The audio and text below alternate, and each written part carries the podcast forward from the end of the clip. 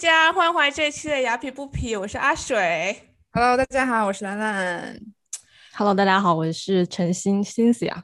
欢迎欣欣啊，今天可是大来宾来来比站做客，来比台做客。特别感恩 Cynthia 周周日对吧？还抽空来做我们嘉宾不。会不会，周日正好也比较闲。而而且新西亚的领域是我们之前节目都没有，就是啊、呃，就什么 touch 过的，就是没有涉及涉猎过的，就是我觉得非常有意思。因为新西亚在好莱坞创业，然后是位电影人，我知道新西亚是很很谦虚的一个人，我不知道他会不会喜欢我这样介绍他。然后，然后没有关系。然后呢，新西亚在做的是给好莱坞的大片做就是啊、呃、剪辑，其中最重要的一个部分份是调色。呃，其实我自己也也是跟新西亚在就是啊、呃，就是因为新西亚是彭想的朋友嘛，就是然后呢，我就是在呃微信就是一直就交流中，我才慢慢的知道哦，原来新西亚做事调色这个具体功能。我一开始就是可能呃并不知道那样一个领域，然后新西亚还做过我自己非常喜欢的一部电影，叫做。Richard Jewell，我不知道大家有没有听过，兰兰有没有听过这部电影？非常好，没有。就是录完之后马上去找，这真的很好看。它是根据那个真实呃电影改编的，呃，是一个呃呃怎么讲？是那个亚特兰大奥运会爆炸案的时候发生的一个真实的故事。看完我都哭了。嗯、我觉得我应该少说一点话，我们应该让森姐来介绍一下自己。好的，好的。呃，我是一名自由职业剪辑师和调色师。然后之前我参与过调色的电影有刚才啊、呃、提到的 Richard Jewell 理查德·朱维尔的《哀歌》，中文名是这个。然后啊、呃，去年我知道好像在国内有上映。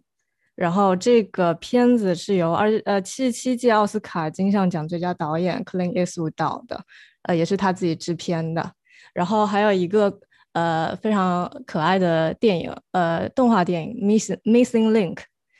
它是莱卡动定格动画东公司做的，去年入入了奥斯卡最佳动画长片，然后赢得了金球奖。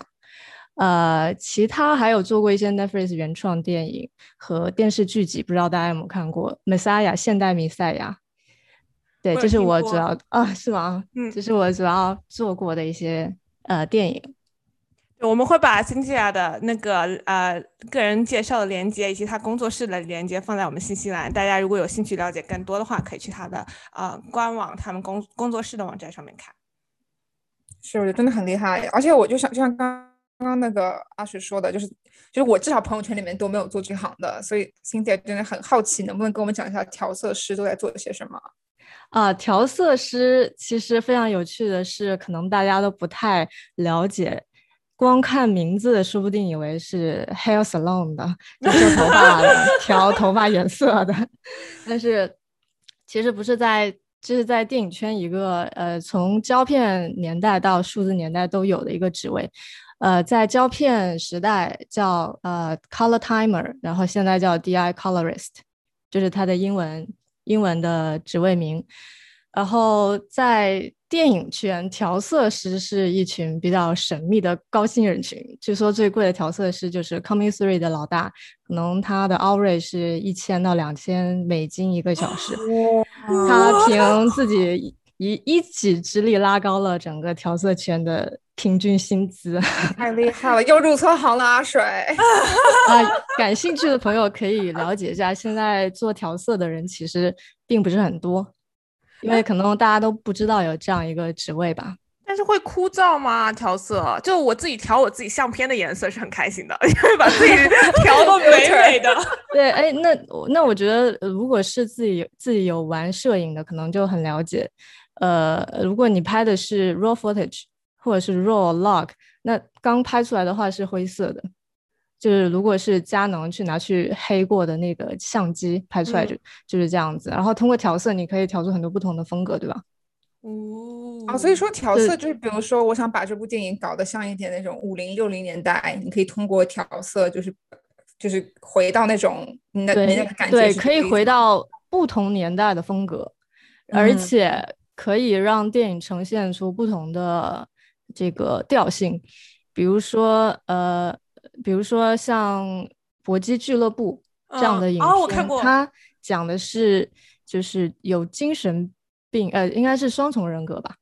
那它是一开始可能大家都没有看出来，可是你会发现它的颜色有一点带绿色，就是它能呈现出一种可能不太正常的一个氛围。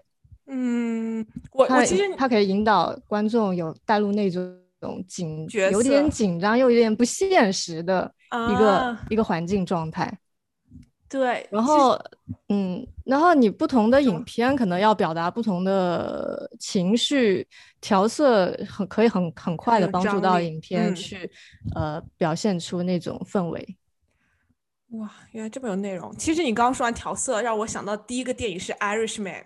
它里面就是跨过不同的，就是呃，就是什么那个人的人生阶段，所以他用的色盘其实是不一样的。然后我会非常的能 relate，因为他我觉得他的调色调的很到位，可能就是其中一个原因。对，它可以呈现出呃，即即便是一部影片，也可以有不同的色调，就跟的时代的变化会有这样的轻微的变化。还有小丑，去年的小丑也是一部。呃，色彩非常有有风格、有张力的一个一部电影，就是《Joker》。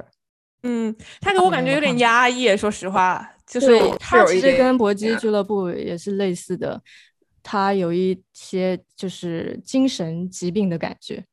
呃，还有就是呈现出那样子跟正常人世界不太一样的一个一个一个世界。嗯，所以就是如果说举举最好的几个例子，可能是这种比较夸张的，就你们可以了解到调色具体是什么。那至于你刚才聊到说会不会呃很枯燥，呃，其实调色有很大很大的创作空间。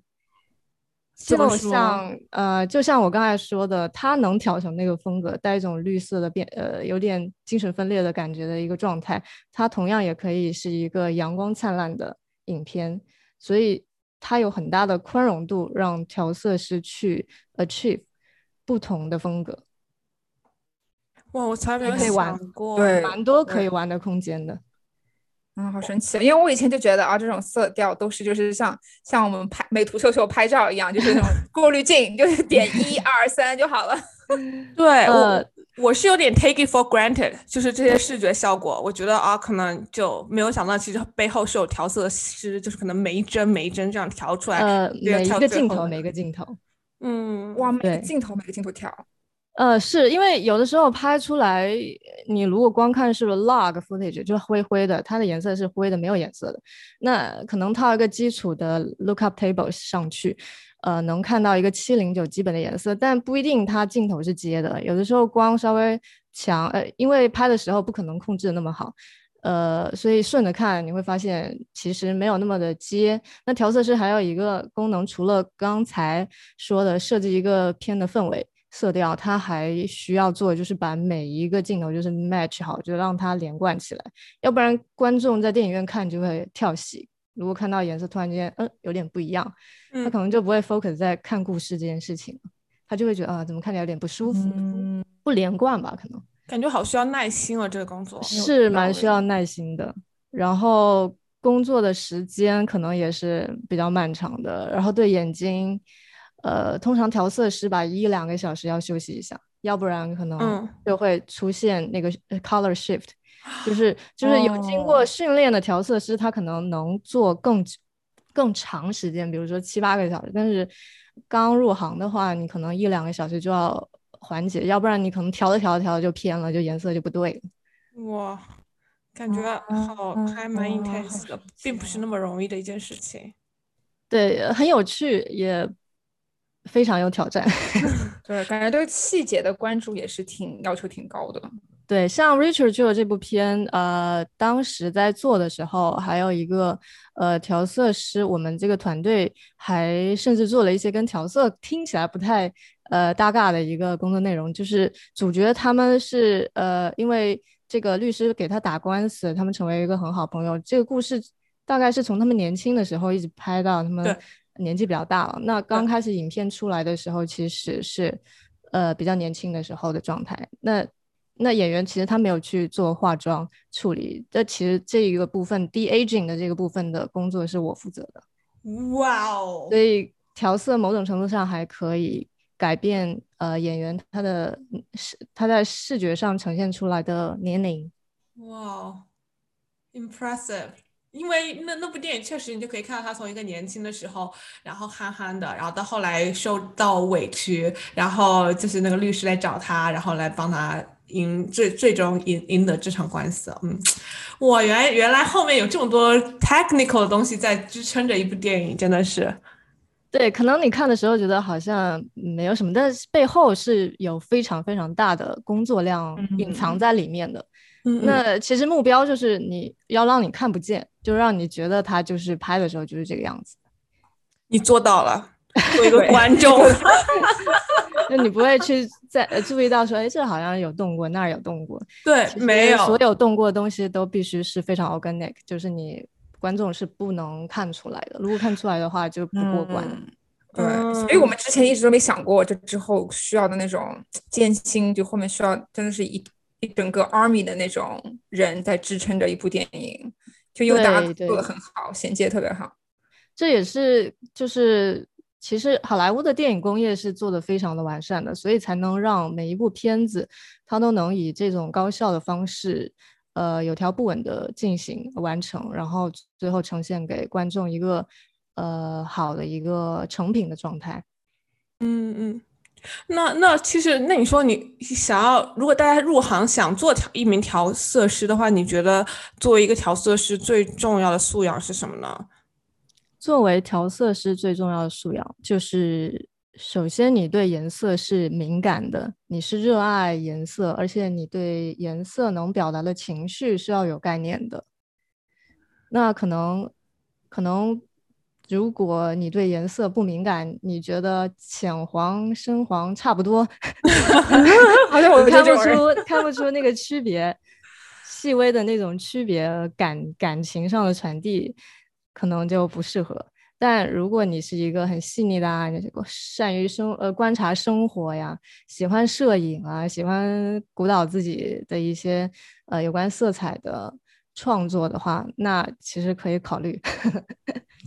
做调色师，对啊啊，以及如果是做就是调色师，其实就是做电影，你还要对电影是有热情的，就是对于讲故事是有热情的。嗯，就曾经有一个调色师，他说他年轻的时候，一个男调色师吧。呃，前辈应该算是。他说他年轻的时候就是接接电影的项目，然后他没有看那个电影，呃，就直接开始调了。结果有一个非常悲悲伤的戏，然后他调的阳光灿烂的。制片人走了进来，说：“你这个调的非常的好看，非常的好看。但是我们这个地方……”然后制片人就开始给他讲故事了。就告诉他这个地方是非常哀伤的，我们不能调成这个样子，实在是抱歉，我们得重新调。所以他后来就告诉自己的后辈们说：“你要做一个电影调色师，你得对故事有基本的理解，你要去看剧本，你要去了解这个电影背后要传达的是什么，而不是盲目的去调出一个你认为你觉得特别美、特别帅、特别好看的画面。”对，说到说到故事的话，那那你自己在调色剪辑中，你会被自己感动吗？就是你自己看到那个故事，哦，会不会被自己感动？故事故事就看这个剧本好不好了，因为我们也不是每次做片子都能刚好遇到好的故事。然后一个，然后对，遇到好的剧本、好的故事，一定会被感动。然后像《Missing Link》这个这部片是莱卡定格动画公司做的。然后我从小也没有从小吧，就是从可能上大学的时候我就知道有这样一间公司，他们在做定格动画。我当时甚至还想要去这间公司工作呢。然后因为他们做的东西很特别，是一格一格，就一帧一帧一帧的这样拍照，然后连起来连成一部电影。呃，非常虔诚，一部电影可能要三四年才能做出来，就是这样一张照一张照片这样拍下来的。一部电影，然后我当时做到 Missing Link 的时候，我挺激动的，因为有一种跟呃梦想当中的那个曾经非常憧憬的那个公司合作到了。每每次我在做到最后的时候，不是就会有 credit 这样起来，然后那个音乐也会跟着出来，我就觉得特别的有成就感，做了一样这呃这个这么有趣的片子。我感觉你们做电影不光是在做电影，还有很多情怀在里面。就我听下来，对，因为我呃从小就还蛮喜欢影像的吧。首先可能是因为我我生活在一个就是影像不断进步的一个年代，那个时候家里头就有，就我爸妈就买了 DV 啊，呃摄影机呃摄像机，然后我就有机会去玩，然后我也有机会看很多的影视作品，就非常希望说自己以后也能做呃这样子。让我能够有思考、拓展我的视野的这样的文学作品吧。我觉得电影就不只是一种呃爆米花的东西吧。它我更喜欢的其实是能够呃怎么说，能够讲一个有意义的故事，然后带动观众去思考，去呃就不只是看完之后就结束了，它会让你。思考这个社会，思考这个影片里的人物，他的人生以及他跟你的关系的这样的片子，我觉得特别的有意义。嗯，所以这可能是我的情怀吧。嗯，我也觉得，我看完 Rachel 就整个人哭到不行。我就最看不得这种小人物被冤枉，你知道吗？然后就是哭死啊，到后面就就哭着出了电影院。我觉得，但是我觉得影片拍真很好，大家大家喜欢的话可以去看。希望我们今没有剧透，感觉我们聊的还蛮多的。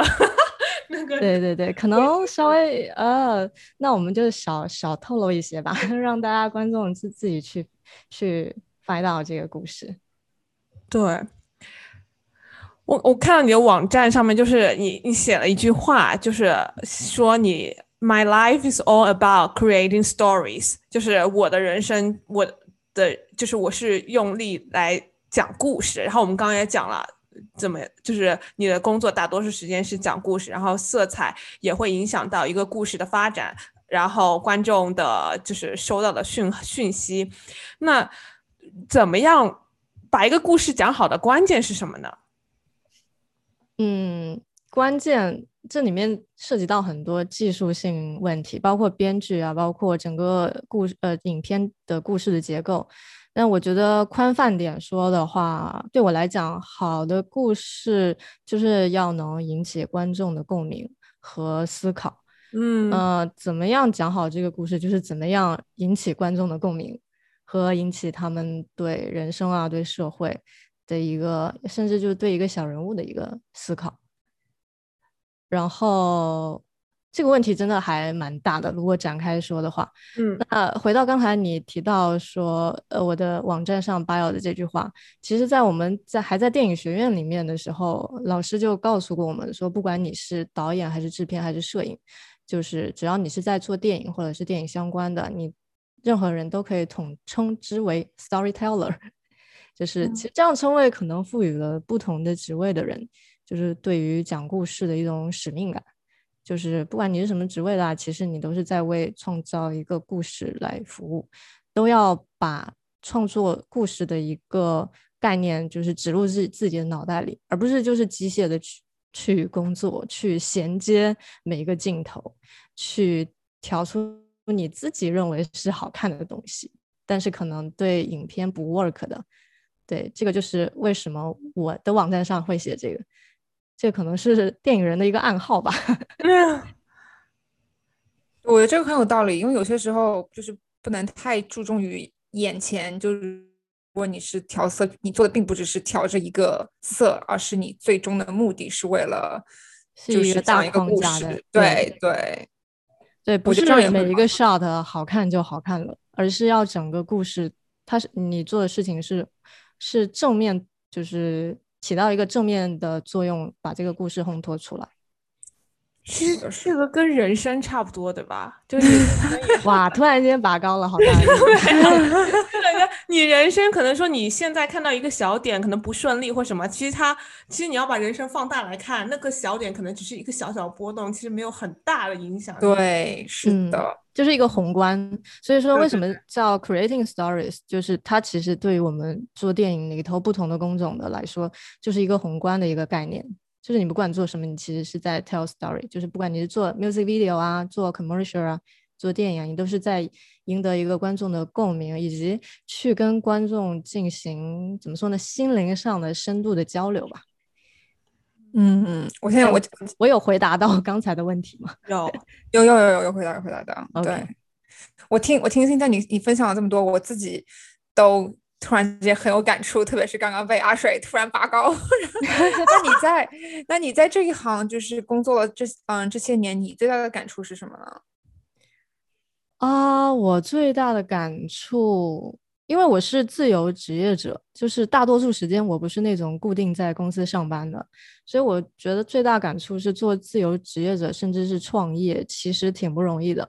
就很多时候要坚持下去，就是需要对自己的职业、对电影要有很大的爱和激情。很多朋友就是毕业之后，呃，没有留下来，很多人回国了。因为我是从国内过来留学读电影，然后留下来的人，嗯，对，就最大感触就是少不容易吧？呃，我刚想问你，就是就像在来美国读电影系，就是读你这种专业的，然后留下来的是不是比较少一点？就大部分回去的比较多。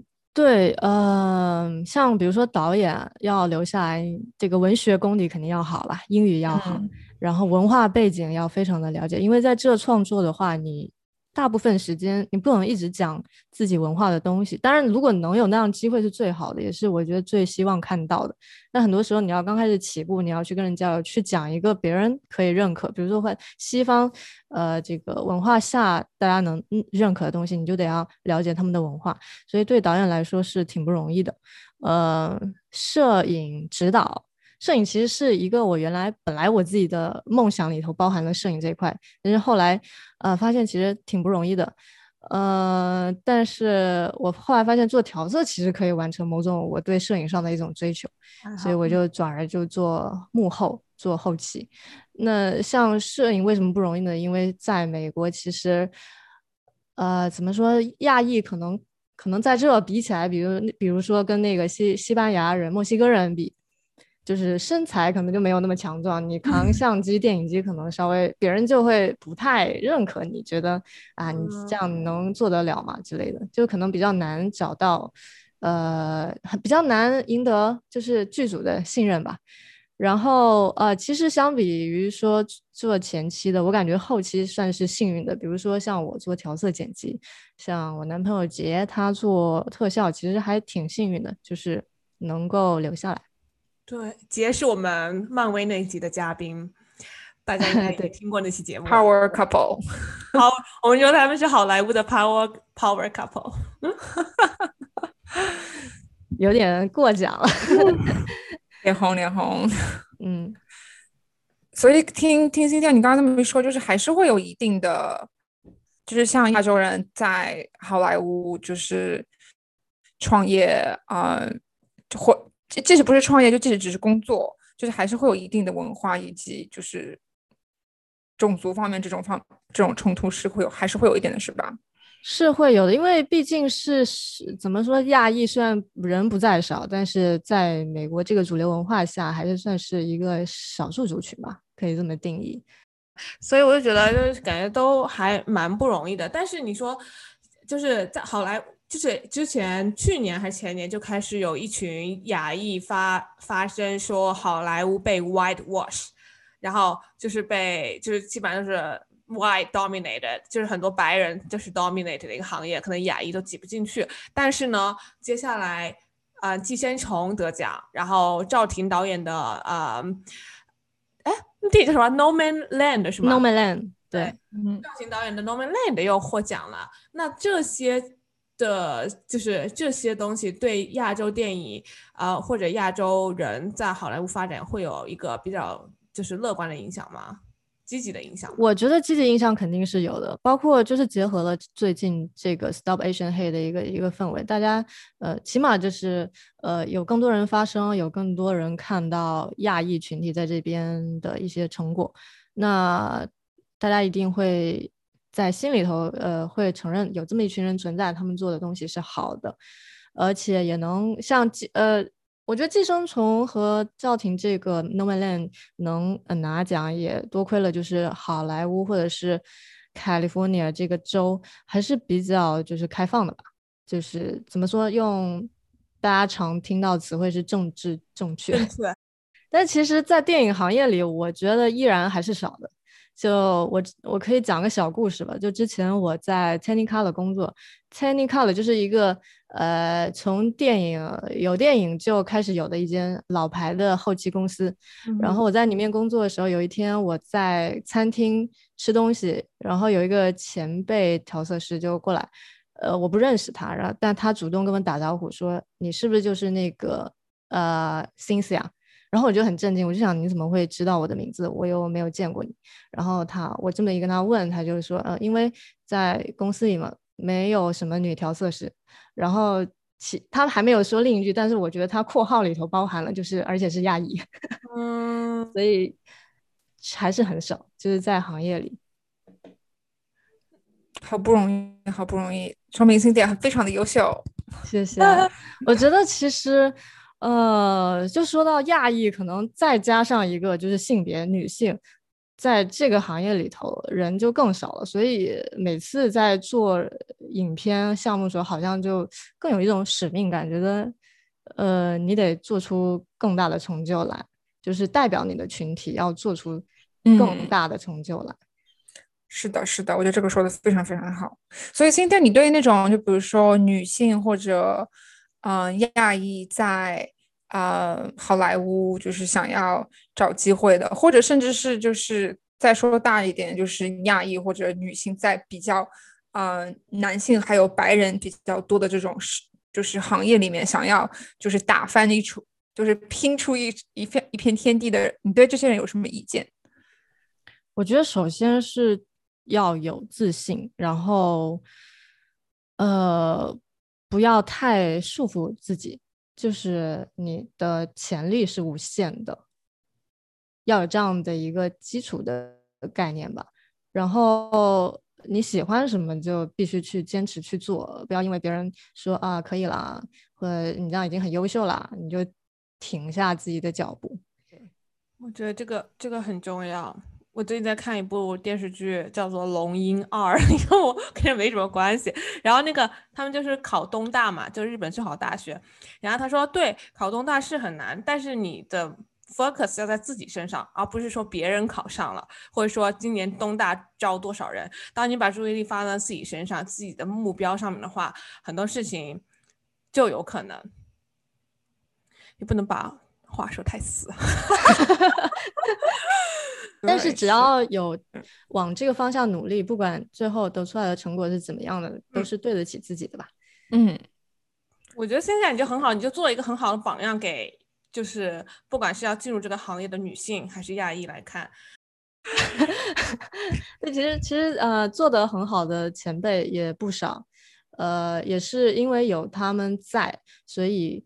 呃，给予了我，我们在这个行业可能也算后辈吧，新新应该算新秀吧，新后起之秀吧，就是有嗯有他们在前面，其实给了我们也不少的信心，不管是在职业上的还是在生活上的一些建议。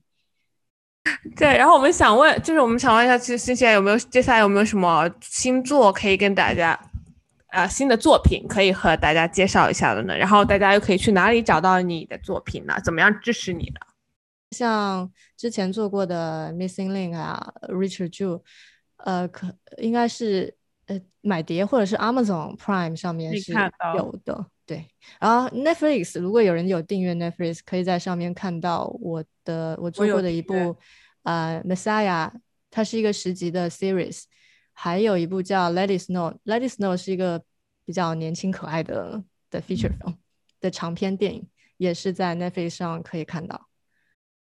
那今天很感谢今天跟我们分享那么多。如果嗯，今天只有一句话，观众们可以记住，你会希望是什么呢？